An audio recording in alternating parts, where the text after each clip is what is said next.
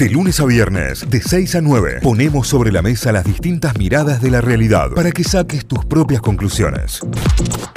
Este, vamos a hablar de un tema que a toda la ciudad de Córdoba por lo menos debería importarle de acuerdo a lo que se viene porque el intendente Martín Yarlora envió al Consejo Deliberante un proyecto de reordenamiento territorial. La idea es que la mancha urbana, como se la conoce, empiece nuevamente o continúe desde el centro hacia la periferia y no desde la periferia hacia el centro. ¿Qué quiere decir esto? Que dentro del ejido urbano o dentro de lo que se conoce como eh, los límites de la circunvalación, hay todavía terrenos, hay todavía muchísimas parcelas que podrían ser ocupadas, estamos hablando de 15.000 parcelas aproximadamente, son 3.268 hectáreas, eh, en, total, en total son 3.800, pero 3.268 son las que estarían en condiciones de ser eh, parceladas directamente para poder utilizarse, estamos hablando de terrenos de 1.500 metros cuadrados que se encuentran dentro de la ciudad de Córdoba. ¿Cuál es la idea con esto? Empezar a eh, centralizar o dejar de eh, hacer tan grande el ejido urbano que después en cuanto a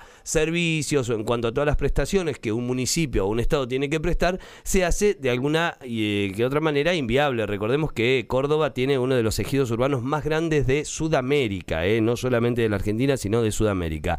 ¿Cuál es el tema? Que es una ordenanza importante y el uso de suelo y el reordenamiento territorial no queda solo en tomar la decisión de, bueno, vamos a empezar a construir acá. Hay que acompañar todos estos cambios con un planeamiento, con una planificación. Desde la red ciudadana Nuestra Córdoba, que es una red de es un espacio plural no partidario y autónomo, que obviamente participan gente, participan ciudadanos que forman parte de 60 organizaciones de la ciudad, se está pidiendo y se envió ya un eh, pedido para que se realice una audiencia pública con respecto a esto y que se escuche también no solo al Estado, no solo a los concejales, sino a las personas que sepan sobre el tema y a personas idóneas. Tenemos en línea a María Beatriz Valencia, ella es arquitecta y es del Grupo de Desarrollo Urbano y Sustentabilidad de la Red Ciudadana en Nuestra Córdoba. María Beatriz, buen día, bienvenida a Notify, aquí Cayo, Euge y Santi. ¿Todo bien? Hola, ¿qué tal? Buenos días. Sí, todo bien. Qué lindo todo eso que contaste del plan. Sí, ¿no? Qué, qué, qué hermoso cuando suena así y qué, qué utópico, ¿no? Eh, qué difícil de llevarlo a cabo, me parece, María Beatriz. Sí, sobre todo con esta ordenanza que entró. Ajá. Digamos, todo eso que vos mencionaste eh, son discursos. Claro. La ordenanza que entró aprueba un plano de asignación de uso del suelo y luego en los artículos posteriores establece modos para modificarla. Claro. Eso es lo que tenemos. Eso es lo que, tienen que aprobar los concejales hoy. O sea que esto que se aprobaría de alguna manera después va a tener dentro de cada una su artimaña para ir eh, modificándolo, más allá de que el plan, así como se presenta, suena a un proyecto de reordenamiento territorial. Exactamente. Eh, esto se presenta como un plan de ordenamiento, pero en realidad es un plano de asignación de usos del suelo. Bien. Eh, ahí, digamos, eh, ya empezamos mal. Claro. hay, que, hay que llamar a las cosas por su nombre.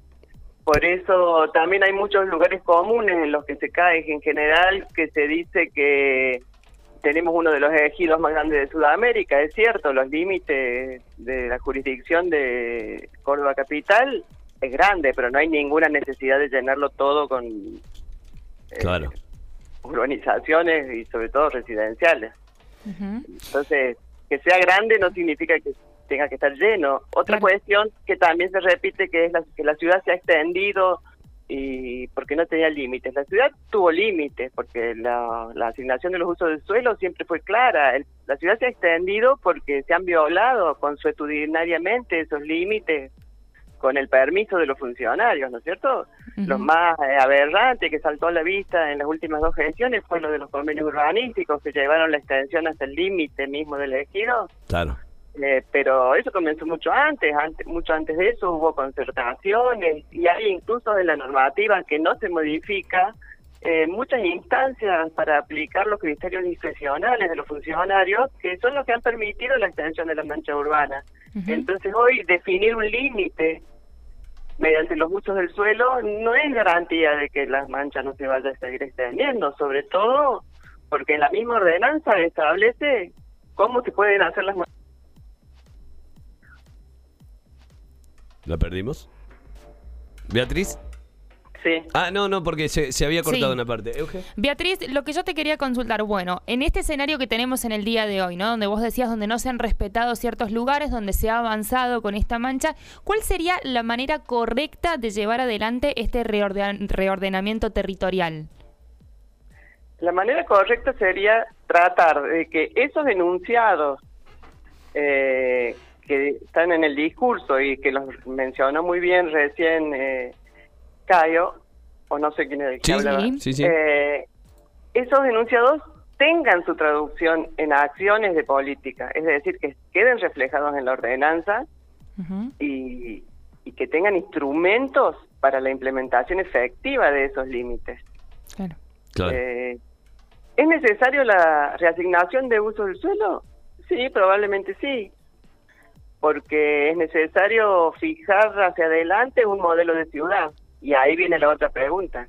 ¿Quiénes deciden el modelo de ciudad que queremos? Eh, ¿Cómo se abre eso a la participación de, no solo de los vecinos, como lo establece la Carta Orgánica? La Carta Orgánica Municipal fija un sistema de gobierno representativo y participativo. Entonces no puede quedar restringidas las decisiones solo al, al Ejecutivo o los representantes en el Consejo Deliberante.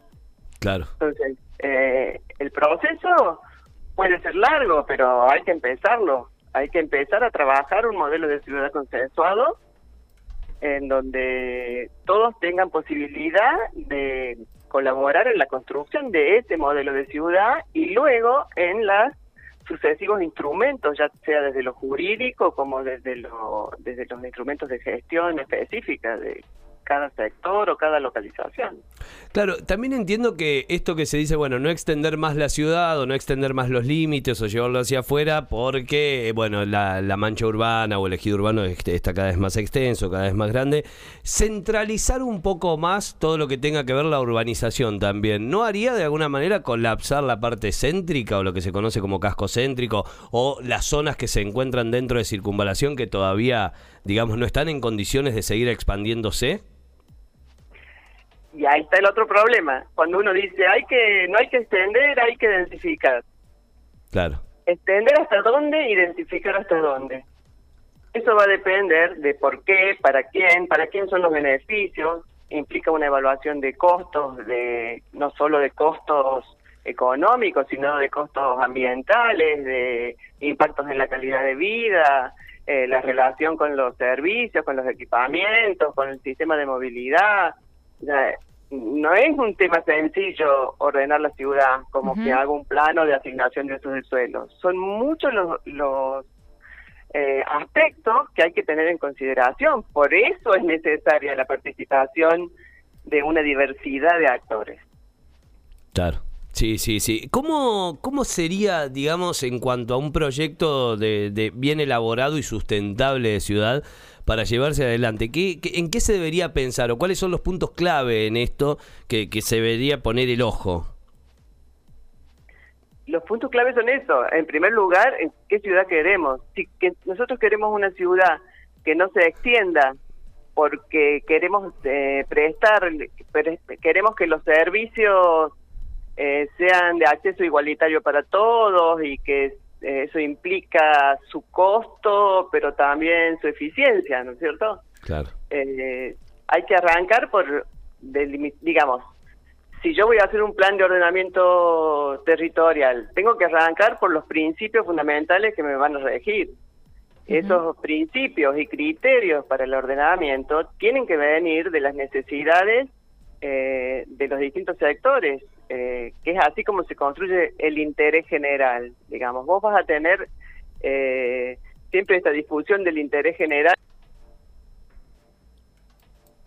Beatriz, Se nos cortó. la hemos perdido. Sí, ahí se cortó. Me parece que.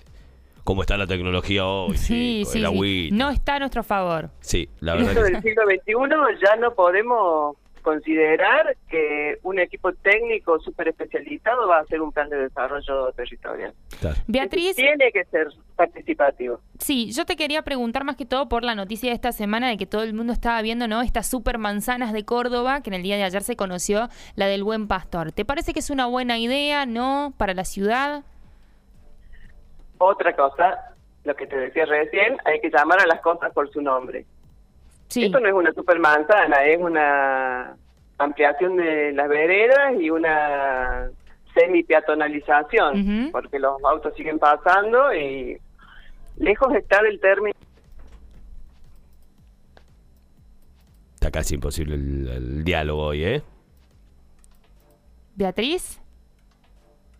Sí, ahí creo que la hemos perdido definitivamente. La, hemos perdido definitivamente, pero bueno, eh, la red ciudadana Nuestra Córdoba pide que se trate en audiencia pública lo que la municipalidad llamó reordenamiento territorial u ordenamiento territorial y para especialistas y para parte de la oposición esto se trata de un cambio en el uso de suelo y no un ordenamiento territorial. Por eso debería llevarse a cabo la audiencia pública. De no ser así, el próximo 25 de marzo en el Consejo Deliberante se estará votando por este nuevo plan, por este nuevo proyecto enviado por el Ejecutivo. 7 con 48 minutos, seguimos en Notify, seguimos hasta las 9, en un ratito repasamos tendencias, en un ratito también hoy tenemos ronda de mate con dos grandísimos, grandísimos invitados. ¿eh? Hoy ronda de mate doble va a ser, porque un invitado desde aquí, desde Córdoba, el otro desde Buenos Aires, cordobés también, acaba de estrenar canción, pero a su vez acaba de estrenar un tremendo videoclip y con ellos vamos a estar charlando a partir de las 8 y cuarto, 8 y 20 aproximadamente